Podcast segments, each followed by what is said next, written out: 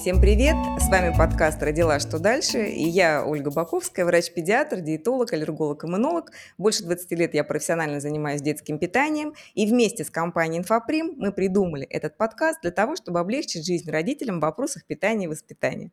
Мы приглашаем гостей ведущих экспертов, адептов доказательной медицины и не только, специалистов, которые помогут нам разобраться в животрепещущих вопросах родительства. И сегодня у нас в гостях пищевой технолог, химик Ольга Косникова, автор книг, автор собственного телеграм-канала Chemistry by Ольга. А, Ольга консультирует телеграм-каналы и ТВ-передачи а, относительно пищевой безопасности и пищевой химии. И Ольга – адвокат еды, так сказать. Сегодня мы с Ольгой будем говорить о том, что такое каши промышленного производства, а что такое детские смеси, из чего они состоят, стоит ли бояться сложного перечня ингредиентов. А, все вот эти вопросы мы сегодня с Ольгой будем обсуждать. Здравствуйте, Ольга. Ну, во-первых, спасибо, что позвали. Мне очень приятно здесь быть. А, рада вас видеть.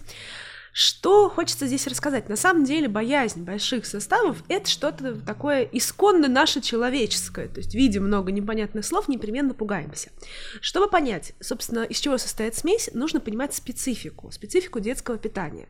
Это не то же самое, что питание, как я говорю, для взрослых, да? Это немножечко другая история. У нас есть несколько очень важных параметров. Первое. Мы должны сделать продукт, если мы говорим про питание вот с первых дней, который максимально повторяет состав материала материнского молока. То есть нельзя просто дать ребенку коровье молоко, козье молоко и надеяться, что он выживет. Так раньше действительно делали, и сами понимаете, какая была у нас, в общем-то, детская смертность. Это большое достижение науки, что мы научились практически, ну, имитировать состав материнского молока, приблизиться к нему настолько, насколько возможно. Второй момент, что на самом деле а, у ребенка разные потребности в разном возрасте. То есть от первые полгода это одни потребности, в витаминах, минералах, белках, жирах и так далее.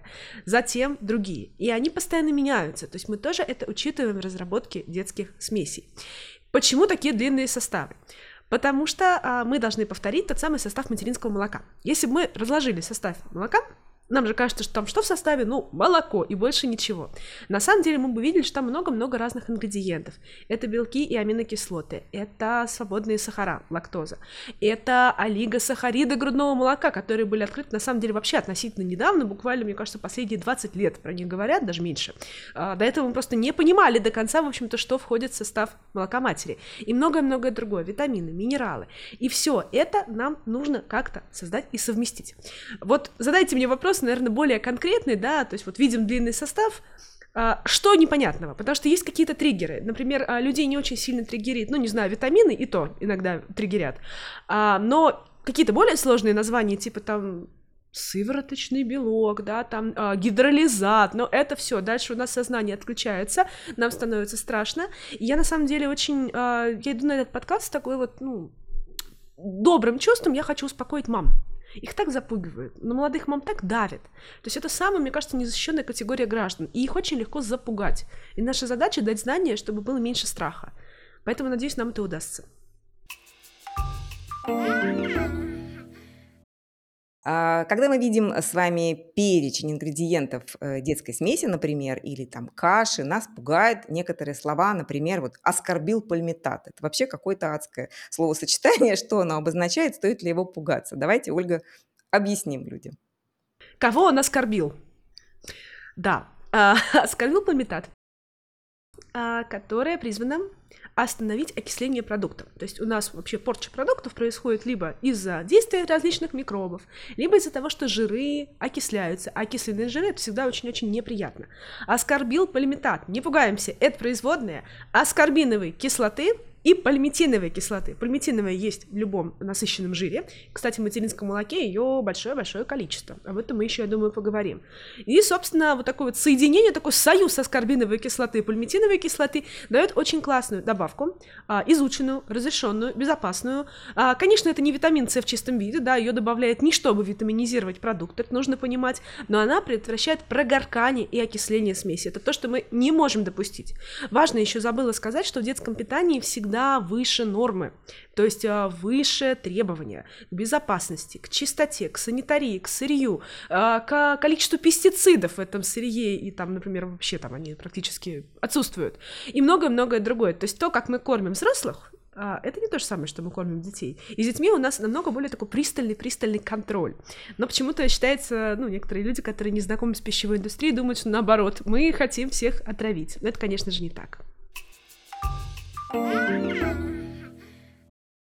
Стоит ли нам бояться пальмового масла? То ли это масло, которое мы видим, например, как заменитель молочного жира в молочных продуктах, такое же масло кладут в смесь, или это какое-то другое масло? Э, что мы будем делать с пальмовым маслом? Ну, Ольга, вы прям начали с по-живому резать по самой жесткой теме. На самом деле пальмовое масло, в общем-то, и в кондитерке, и в молочке, и в любых других продуктах, оно не опасно. Оно жутко демонизировано, оно жутко м, очернено, хотя на самом деле это всего лишь одно из многочисленных растительных масел, которые у нас есть. Так уж вышло, что оно недорогое, оно очень функциональное, оно удобно, и оно часто замещает молочный жир. А молочникам это часто не нравится. Пальмовое масло не везут нам техническое в грязных цистернах из-под бензина, нефти и так далее. Да, это, в общем-то, один из просто множества ингредиентов, которые у нас есть. Почему оно вообще есть в детском питании? Да, э, я слышала версию, что наших детей подсаживают на пальму с самого детства. Нет, невозможно подсадить ни на какое растительное масло, ни на какое животное масло, животный жир. Так это не работает. Дело в том, что действительно у пальмового масла есть очень интересные преимущества. Мы не просто так, да, говорили сейчас с вами про этот оскорбил пальмитат, который кого-то оскорбил. Я говорила, что есть такая вот пальмитиновая кислота, жирная, насыщенная жирная кислота, которая очень много в материнском молоке. И она безумно нужна ребенку. Так задумала природа, не спрашивайте почему. И вот эта самая пальмитиновая кислота, ее из э, всех, в общем-то, масел больше всего в пальмовом масле. Опять же, так совпало, да, это могло быть что-то другое, но именно в пальмовом масле достаточно подходящий вот этот жирно-кислотный состав. Но есть нюанс. Не углубляясь в химию, Хотя химия это очень интересно, друзья, я бы об этом, конечно, поговорила. А, дело в том, что а, в пальмовом масле вот эта самая пальмитиновая кислота классная, нужная, замечательная, к сожалению, имеет такую конфигурацию, которая не совсем подходит а, для детского питания, не совсем подходит младенцам. У них начинается замедляться всасывание питательных веществ, у них может быть там запор, либо наоборот понос, колики и так далее. И это проблема. По идее, классно подходящее масло с классными свойствами, но тем не менее, да, вот этот есть нюанс. Это можно исправить а, и поменять там, соотношение, жир, не соотношение, а положение жирных кислот внутри этой полиметиновой кислоты. Вот, но это достаточно такая нетривиальная задача, не все за нее берутся, и нужно понимать, что а, часто отказываются в детских смесях от пальмового масла, заменяя его другими, как раз-таки для того, чтобы исключить вот эти самые минимальные риски. То есть это нужно ребенку, но тем не менее мы можем тот же, те же самые жиры, мы же хотим имитировать грудное молоко, да, практически вот приблизиться. Мы разложили его буквально на атомы, на молекулы.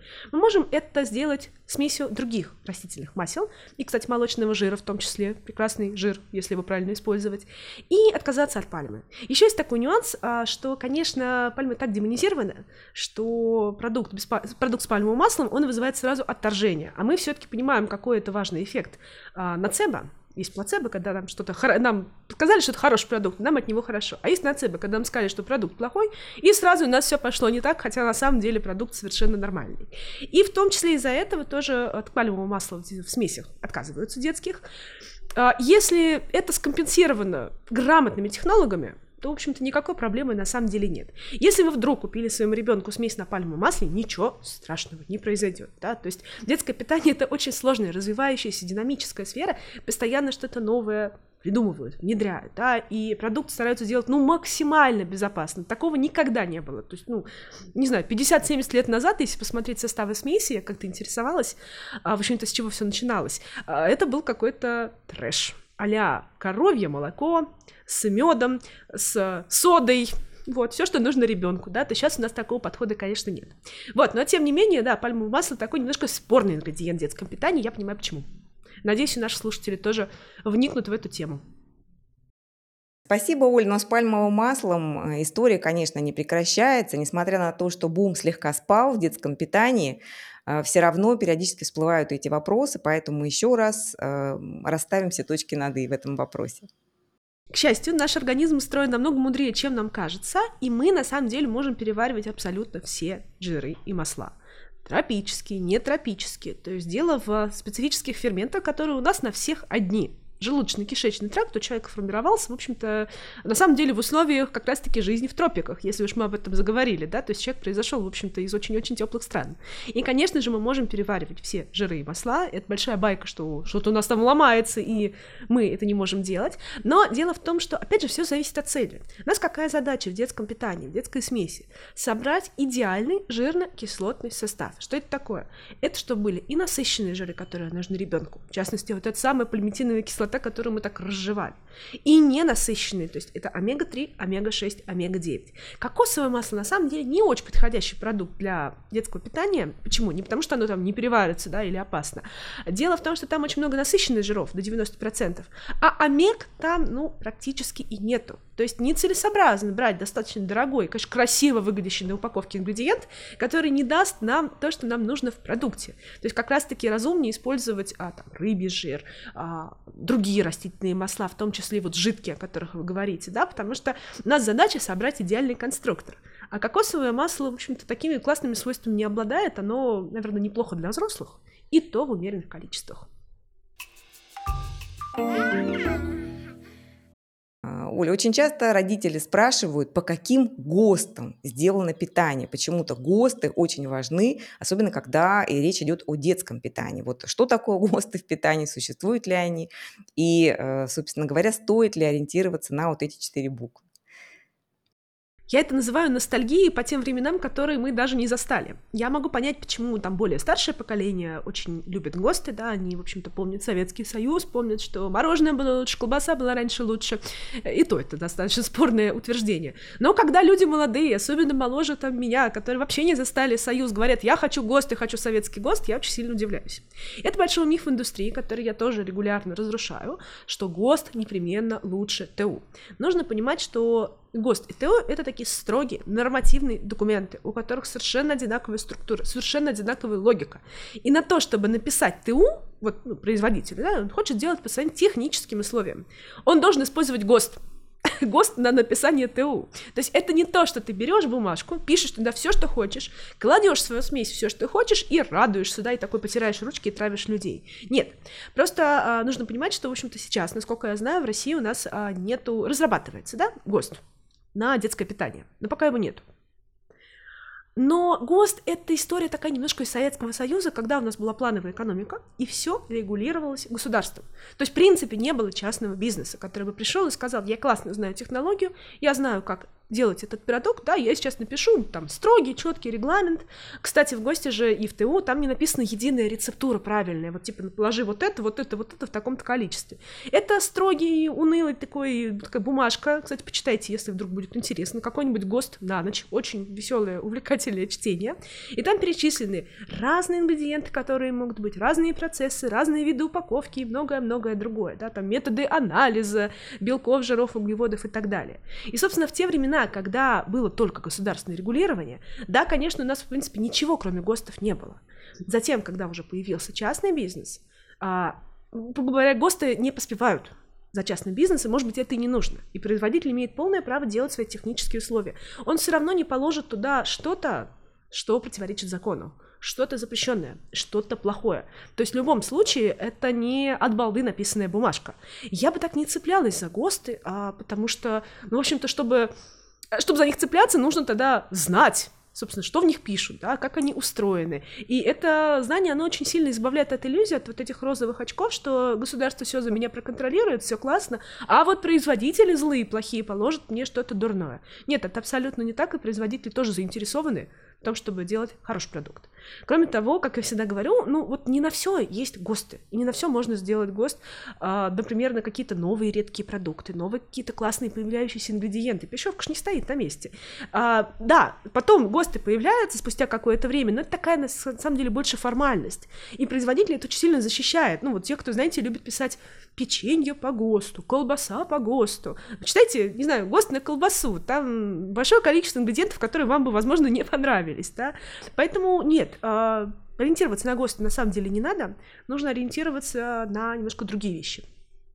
Окей, я думаю, мы успокоили многих пап и мам. И сейчас э, хочу такой животрепещущий вопрос поднять. Живые ли э, витамины в смесях или это какие-то химические витамины? Потому что смесь, она сухая, и какие в ней используются витамины, непонятно. Вот эта тема витамины химические и витамины натуральные. Что мы скажем на эту тему? Мне, конечно, как химику очень грустно слышать термин химический, потому что все вещества на свете являются химическими. У нас нету не химических. Да? Химия — это наука о веществах, их свойствах и строении. Соответственно, мы с вами тоже та еще химия. Люди подразделяют часто вещества а, по происхождению. То есть природа сделала хорошо, вот натуральный какой-нибудь витамин, а человек сделал плохо. Это такая огромная ошибка а, логическая. Ее, она давно достаточно описана философами, учеными, называется она «Апелляция к природе». И она подразумевает, что мы считаем все природное, все натуральное непременно заведомо хорошим. Вот как будто природа сидит и целыми днями думает, как бы хорошо сделать человеку. Хотя на самом деле, конечно, это не так. А все синтезированное руками человека, созданное искусственно, либо, например, повторенное за природой, как в случае с витаминами, нам кажется плохим. Это ошибка. На нее не надо вестись. Нужно четко разделять, что вещества могут быть и вредными, и полезными, не в зависимости от их происхождения, а в зависимости от их свойств, от того, как они влияют на наш организм, да, то есть э, неважно, если какой-то яд, типа, не знаю, цианида, он имеет натуральное происхождение, он убьет вас так же, да, не убьет, да, а, покалечит вас. Господи, это ужасно звучит в детском питании. Убьет, покалечит. Наши тревожные мамы. То есть, если у нас есть какой-нибудь яд типа цианида, и природного происхождения цианид, и искусственного происхождения, там, синтезированный человеком, будет одинаково опасен. Что касается витаминов, я знаю, откуда идет эта байка. А, а как всегда, слышу звон, но не знаю, где он. У нас в химии есть такое понятие, как стереоизомерия. Может быть, кто-то это помнит из школы. Это когда молекула одна и та же может иметь несколько разных конфигураций в пространстве. Например, а, быть может быть, слышали, право закрученный и лево закрученный. Я не буду сейчас тоже углубляться в детали, что это значит, это на самом деле действительно описывает ее положение в пространстве. Но знаете, как вот человек, да, он может спать, не знаю, прямо вот так вот выпрямившись, может закинуть руку куда-то, может перевернуться, он все равно остается человеком, да, но меняется его, собственно, позиция в пространстве.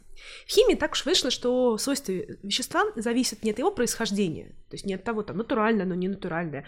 Э, повторил человек это в лаборатории или это сделал, не знаю, микроорганизм. Да, очень много мы чего сейчас получаем с помощью микроорганизмов, на самом деле, очень многие витамины. То есть это как бы биосинтез получается. Не совсем человек даже предложил руку.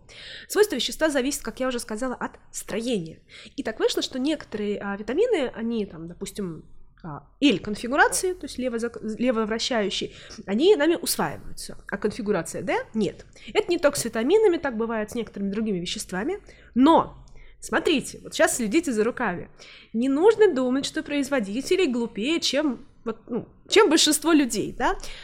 Химики, которые занимаются, допустим, синтезом тех же самых витаминов, они знают об этом.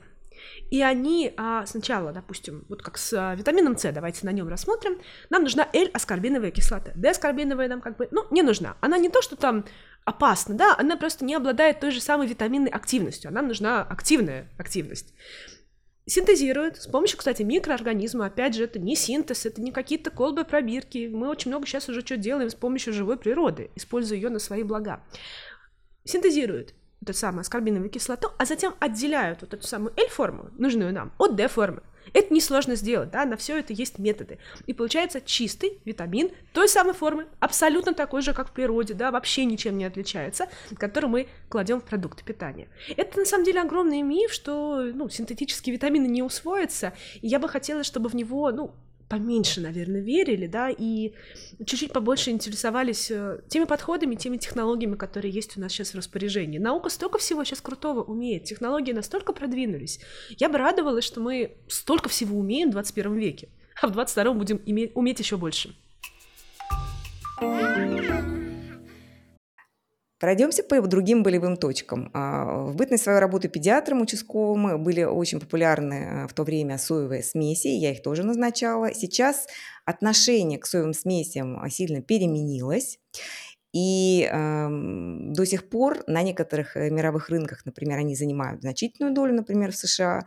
В России традиционно это было где-то 4% рынка. Что мы скажем относительно безопасности соевых смесей на сегодняшний день? Ну, первое, о чем надо поговорить, это а почему такие смеси существуют. Ну вот казалось бы, да, у нас есть смеси, сделанные на основе молочного белка, молочного жира. То есть это не чистое, конечно же, коровье молоко, как я уже сказала, мы не можем дать ребенку, особенно новорожденному, просто коровье молоко и, да, дай бог выживет. Нет, у нас не такой подход, да, мы, естественно, гармонизируем смесь, э, чтобы было нужное содержание белка, нужное содержание жира и так далее. Но, во-первых, некоторые дети с самого рождения страдают аллергией на белок а, молочный. Так бывает иногда, ну, вы лучше меня знаете, да, как а, иммунолог, аллерголог, да, что до сих пор непонятно, почему человек страдает аллергиями, да, какая-то поломка такая иммунитета, но мы пока с этим, как говорится, Понятно. пытаемся с этим жить, да. да. То есть, что делать, да? Ну, естественно, не давать ребенку голодать. Придумали много всяких растительных смесей. То есть мы заменили тот белок, который а, организмом ребенка считывается как аллерген, хотя он безопасен, на более а, такие, на, на менее аллергенные белки растительные, в частности, соевый. Почему соя? Вот опять, это как с пальмовым маслом. Сейчас скажут, ну, потому что соя очень дешевая, потому что вот детей хотят на гадость подсадить. Мне кажется, это какое-то, знаете, наследие 90-х голодных. Я маленькая была в 90-е, но я все равно помню, что в те годы считалась вот соя чем-то очень плохим и дешевым. И действительно, да, она там наводняла наш рынок. На самом деле соя — это недорогой, но очень классный продукт, потому что у сои на секундочку, полноценный аминокислотный состав. То есть в ней есть все незаменимые аминокислоты, которые у нас и у ребенка, и у взрослого в организме не синтезируются, и нам нужно получать их извне. Это большой миф, что в соя такая бедная, плохая на аминокислоты, вообще не белок. Нет, это не так. А вторая причина, собственно, да, почему соя так популярна, и вообще соевые смеси, возможно, возможно, в тренде на вегетарианство. Сразу хочется оговориться, что вегетарианство, вот, ну, на взгляд, давайте такой научный, да, не буду какую-то личную позицию высказывать, но научный, это не очень здоровая идея для ребенка, потому что вегетарианство это все-таки про выбор это про сознательный выбор. А ребенок вырастет, сам определится, да, что ему есть, как ему есть. Но пока он маленький, он должен получать все незаменимые ему а, нутриенты. Речь сейчас не только про аминокислоты, даже и жиры. Речь про витамины, в том числе B12, которого ну, практически невозможно из, животной, э, из растительной пищи достать. А, многие-многие другие минералы и так далее. То есть это важно. Ребенка все-таки да, ну, не сажать на такое вегетарианство, если вы вдруг решили так делать. Не надо. Вырастет, как говорится, определиться. Вот. А, но соевые смеси имеют место быть. Опять же, их делают сбалансированными по составу, да, чтобы ребенок ничего не дополучал. Но это, опять же, такое, знаете, больше, наверное, ну, исключение из правил. То есть иногда это нужно, но не всегда.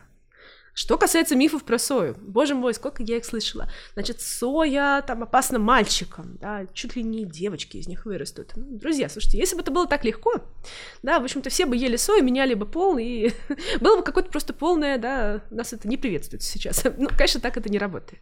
И тогда, пожалуй, все азиаты, которые питаются соей, это у них, в общем-то, один из основных злаков, да, как у нас пшеница, как у нас, там, не знаю, подсолнечное масло, традиционный продукт. Вот у них соя. Ну, тогда бы все они тоже поголовно болели. То есть у нас, смотрите, смотрите, у нас есть наука на то, чтобы исследовать тот или иной тезис. Например, что соя вредна. Мы что делаем?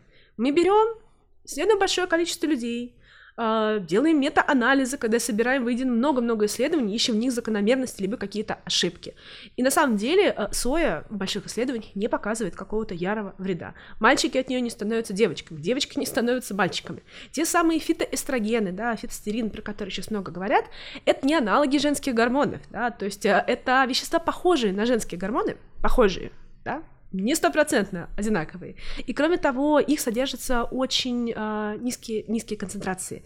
То есть, чтобы действительно нанести себе вред, ну, я не знаю, сою надо есть, видимо, килограммами, видимо, каждый день, видимо, на протяжении множества лет жизни, чтобы был какой-то вред. Это достаточно безопасный злак, и он может использоваться, да, но, естественно, не как единственный злак в нашем питании, и, опять же, соевые смеси для детей, да, это определенная такая мера, для тех, кто там, растительное питание, для тех, кто не может молочный белок потреблять. Но а, они не опасны. Но тоже, да, нужно все применять. Знаете, как говорю, всегда надо применять все с умом. Вот можно взять лопату, и лопатой, я не знаю, ноутбук сейчас вот ударить и разбить. А можно и пойти и копать там грядки или что-то хорошее делать. Поэтому здесь нужно совсем, ну, подходить к этому с умом, мне так кажется. Спасибо, Оль. Э, вы немножко успокоили относительно соевых смесей. Я со своей стороны скажу, что а, международный консилиум экспертов э, из 12 стран э, собирался. Вот они выпустили, изучив все мета-анализы, о которых вы упоминали, изучили опыт использования соевых смесей, а ему уже больше 100 лет, и пришли к выводу, что не влияют компоненты соевых смесей на рост показателей физического развития на сегодняшний день они признаны условно безопасными для применения, но для того, чтобы эм, использовать соевую смесь, необходимы, конечно, строгие показания. То есть смесь назначает только врач.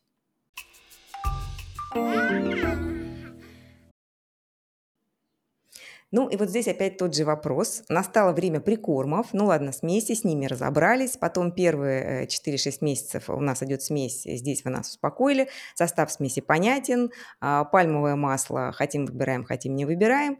А, но а, если наступило, наступило время введения прикормов, а это как ни крути, 6 месяцев мы должны ввести прикорм, молоко, э, фермерское молоко, молоко для детей, маркировка – Здесь э, что мы можем сказать, какой у нас может быть выбор? Или не выбирать молоко вообще? Это на самом деле тоже продолжение вот этой самой логической ошибки, апелляции к природе, когда нам все такое вот, ну, природное, созданное руками не человека, а практически вот самой, да, матушка природы кажется классным и здоровским, и, собственно, это распространяется на фермерское, на органическое, на эти самые clean label, кажется, что они какие-то более чистые. А все созданное все-таки руками человека, какая-нибудь тяжелая там промышленность, пищевая промышленность кажутся нам опасными. Я очень много лет занимаюсь развенчиванием этих мифов в блоге, и я долго не понимала, собственно, что здесь непонятного, да, вот разберитесь, как устроена пищевая промышленность, как устроено детское производство, да, потому что я в этом во всем работаю годами, мне это кажется совершенно очевидным, да, там, почитайте, не знаю, как я говорю, ГОСТ почитайте, да, почитайте, поищите а, какой-нибудь а, регламент на фермерское, вы узнаете, что фермерское это термин вообще нигде не закрепленный, и который, в общем-то, ну, просто красиво звучит, да, то есть нету никакого ни ГОСТа, ни технического регламента там на фермерское, ничего, это просто классное слово. Я долго вот так вот это рассказывала, поясняла, а потом а, я, собственно, поняла, что не так. Это же глобальный страх человека перед тем, что еда делается не у него на глазах, не какими-то маленькими общинами, как оно было раньше. Она делается где-то на больших заводах за закрытыми дверями. За закрытыми дверями непонятно, что происходит, скорее всего, что-то плохое. То есть это намного более глубокая штука, и она зашита в нас действительно ну, глубоко. Раньше еду готовили, ну, практически либо мы сами для себя, либо наши соседи, которых мы знаем, мы знаем, что, не знаю, Митрич хорошее молоко делает, корова у него чистая, да, Мань там, не знаю, мясо вкусное делает или хлеб печет. Сейчас такого нет, и нам инстинктивно страшно. Но нужно понимать, что, опять же, пищевая промышленность не нацелена на то, чтобы сделать кому-то плохо. В основе пищевой промышленности что лежит? Часто мне люди говорят, что э, желание заработать или там, не знаю, какие-то злые помыслы. Ничего подобного. В основе пищевой промышленности, вот мировой на самом деле, которая сформировалась э, относительно недавно, вот те принципы, о которых я сейчас говорю, они для нас новые. Лежат, во-первых, безопасность, тотальная безопасность продукта для взрослых, для детей, для природы и так далее. И б, стабильность, то есть стабильность качества, чтобы продукт всегда был одинаковым. И на пищевой промышленности там столько сложностей, там столько регламентов, там вот, ну, на серьезных крупных предприятиях а детское питание не делают, знаете, в подполье вот как-то вот так вот левой пяткой. Нет, это очень серьезные, часто мировые концерны, либо там локальные компании, это целый мир, там не чихни, туда не ступи, и там все очень-очень регламентировано, жестко, понятно, да, высокие-высокие стандарты. Что касается фермерского, органического, слушайте, ну, честно, Нету там таких высоких стандартов, нету там такого бережного отношения. Фермерское очень хорошо продается, label хорошо продается. Что такое label? Да, это когда короткий состав, нету непонятных слов. Ну хорошо, я не положу в смесь аскорбил пульмитат, потому что непонятное слово, знаете, плохо звучит. И у меня смесь, не знаю, прогорнет, окислится, зато все такое натуральное. Те же самые короткие сроки годности, вот всегда рассказываю. Почему продукт, допустим, молоко или что-то, мало хранится? Не потому, что оно напитано силой природы, а потому, что порча происходит на микробиологическом уровне. То есть сидят там какие-то плесени, дрожжи, бактерии, которые портят продукт. И портят продукт так, что мы уже там через несколько дней видим либо запах изменился, либо цвет, либо вкус и так далее. То есть как раз-таки для того, чтобы обезопасить людей, были придуманы все эти сложные процессы. Это же не только какие-то, знаете, химические вещества, ничего подобного. Там сложная смесь физических процессов, биотехнологий, многого-многого другого. Поэтому, на самом деле, конечно, по-честному, а, промышленные продукты будут чуть-чуть безопаснее, чем вот эта вся история. Натуральное фермерское органическое молоко из-под коровки, это не просто так все придумано. Но ну, я не знаю, как это на самом деле в голове переломить, если человек верит, что вот, ну, фермерское это хорошо, а в промышленности ему сделали плохо, я боюсь его не переубедить, да, может, только если, не знаю, провести экскурсию, показать, как ферма устроена какая-нибудь, не очень, может быть, чистая, как устроено производство. Может быть, так. Это точно.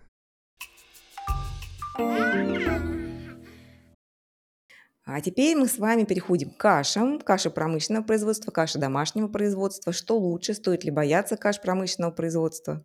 Вы очень интересные тезис сейчас высказали, что ну я же не ем каши, да, э, в порошочке, да, но мы взрослые люди и не детское питание едим, и не питаемся только там, например, материнским молоком. То есть, опять же, у ребенка немножко другие потребности, у ребенка немножко другие, скажем так, ну не то что требования, да, но пожелания а, к консистенции, да, к составу продукта, да, то есть мы можем с вами есть, ну практически все, как говорится, да, даже камни, а ребенка все-таки нужно беречь. Почему вообще откуда взялись детские каши? Они были придуманы а не как там полностью замена обычных каш, а как помощь маме. Да? То есть это все история на самом деле очень гуманистическая. Как бы ни пытались это представить как нечто такое коварное и злое, посадим ваших детей на детское там питание, на самом деле это все призвано а, улучшить жизнь маме. Не каждая мама может стоять и целыми днями варить разные каши, да, мы же не можем там одну только давать, да, нам нужно какое-то разнообразие. Ей нужно поспать, Ей нужно отдохнуть, ей нужно поиграть с ребенком, ей нужно побыть одной, если ей это позволяют там няни, муж и так далее, родители. И это на самом деле история просто про наше с вами удобство. Как делаются каши? Ничего на самом деле супер сложного, никаких химикатов, ядов и так далее. Берутся, собственно, те же самые злаки, которые мы потребляем с вами, которые вы бы сами сварили, да, если бы там захотели. Они измельчаются, да, то есть у нас обязательно должна быть а, однородная консистенция, мягкая, чтобы ребенок это все, да, мог спокойно съесть, да. Ну, помним, да, что все-таки его потребности, ну, не наши, это тоже нужно учитывать. И а, делаются они сухими для того, чтобы максимально обезопасить продукт.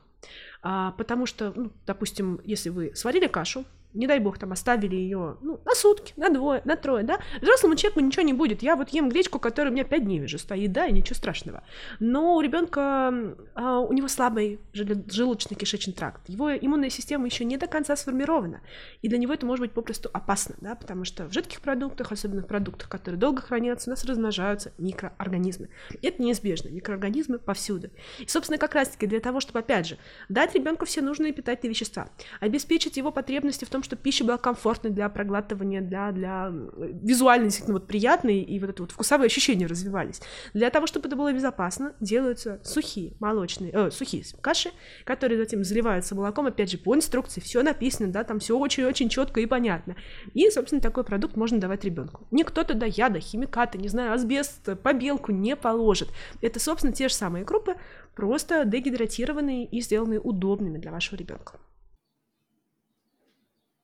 А, частый вопрос – молоко в составе каши. С одной стороны, вроде бы а, не рекомендуется молоко до года, с другой стороны, мы видим, что вот это цельное молоко присутствует в составе каши. Как к этому относиться?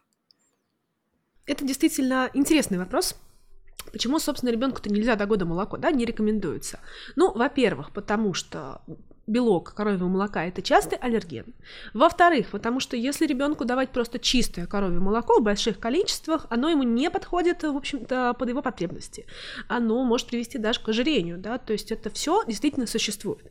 Но сказать, что прям такая жесткая рекомендация, что ни в коем случае не давайте ребенку молоко, ну, мы так не можем, да, то есть есть какие-то нормы, грани разумного, а есть наши с вами реалии. У нас с вами страна традиционно очень любящие молочку. Несмотря на то, что молочка сейчас демонизируется во всем мире, в России тоже, в странах СНГ, все равно, да, ну, мы очень любим и творожки, и йогурты, и сметанки, и кефиры, и молоко. И даже мама, когда вот сама готовит ребенку прикорм, ну, скорее всего, она добавит немного молока в кашу.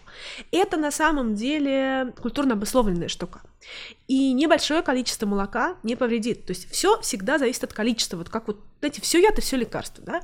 То есть если мы вводим какое-то небольшое количество молока, то ребенок у нас сталкивается с аллергеном, да, сейчас э, новый подход, вот и опять же, да, лучше и больше меня об этом расскажете, что в аллергологии подход сейчас знакомит ребенка с аллергенами, а не беречь его до, не знаю, трех лет, когда он потом раскроет для себя все прелести этого мира. Кроме того, опять же, ну, в той же самой каше, ну, сколько там этого молока, да? Ну, немного, добавляют его совсем кроху. Добавили бы много, это была просто такая молочная бы вода, в которой бы плавали какие-то частички овсянки или крупы. То есть это допустимо, да, но, опять же, я ни в коем случае не специалист по питанию, да, как всегда, обратитесь к вашему педиатру, обратитесь к вашему врачу, посоветуйтесь, да, насколько вам это надо. Опять же, все дети разные. Вот не очень хорошо апеллировать к личному опыту, но меня с шести лет шести, простите, месяцев э, родители кормили э, примерно всем. Я когда это узнала, немножечко обалдела и поняла, почему я выросла пищевым технологом. Видимо, в этом дело, да. То есть э, у всех детей по-разному начинается прикорм и ввод разных продуктов. Поэтому здесь ориентируйтесь, конечно, на вашего ребенка, на ваше здоровье и на советы вашего врача.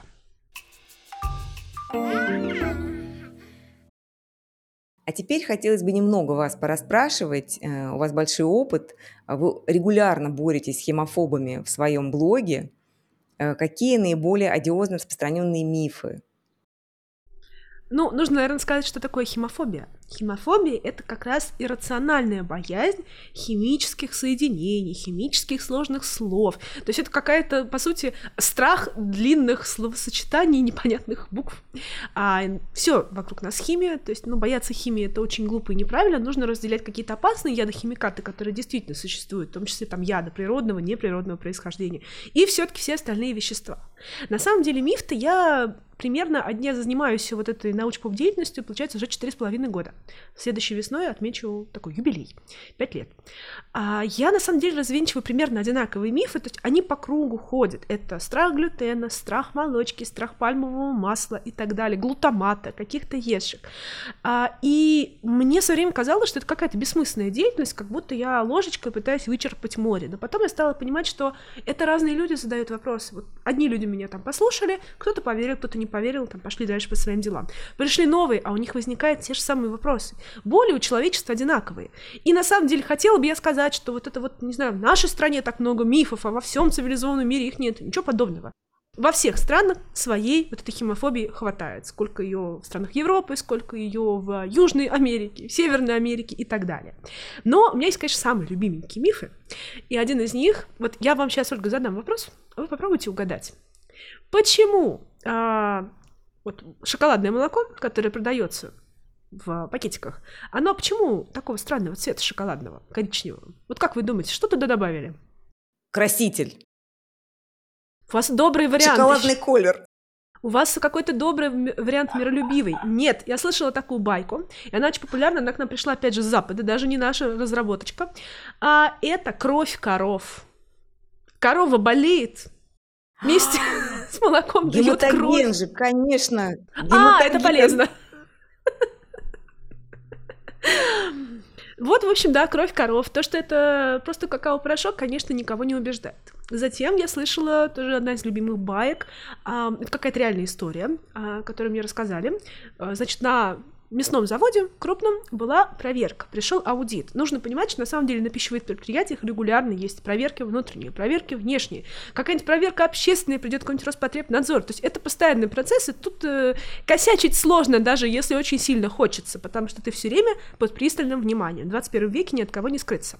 И проверка находит, что, туалет, э, что значит, завод этот закупает огромное количество туалетной бумаги. Ну там просто рулонов очень-очень много, да, там палет рулонов.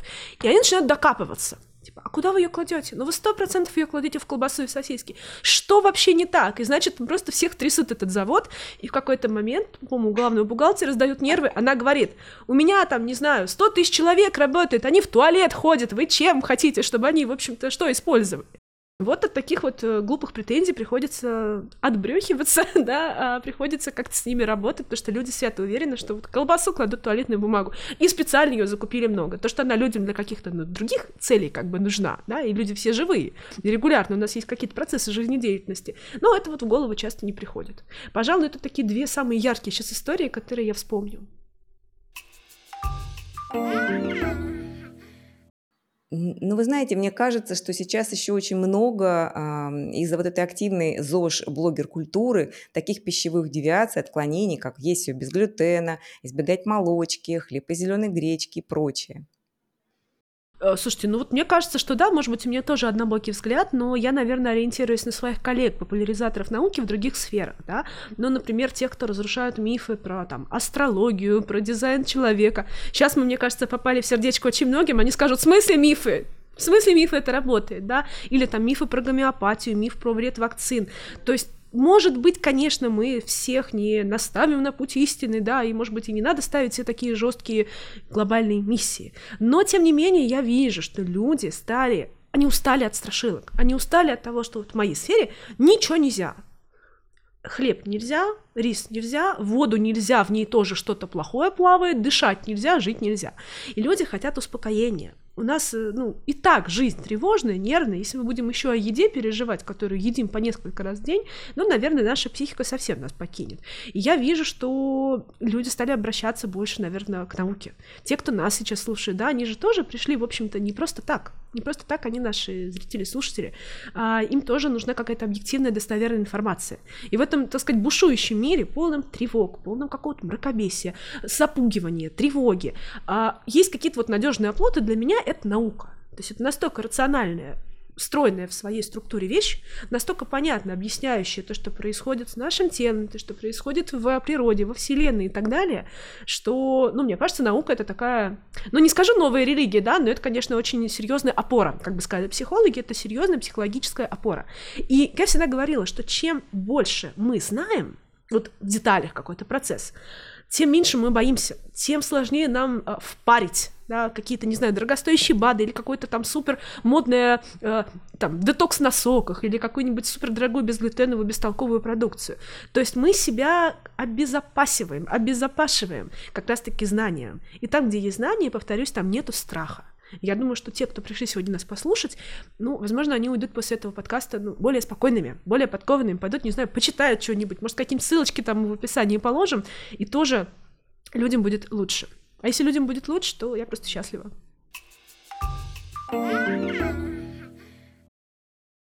Ольга, спасибо большое. Я надеюсь, вы успокоили наших слушателей. Кто-то задумался, кто-то пойдет почитает ваш блог, кто-то а, пойдет купит вашу книгу, а, кто-то подпишется, кто-то будет регулярно читать, кто-то будет ждать новых а, ответов на вопросы, кто-то будет задавать эти вопросы вам.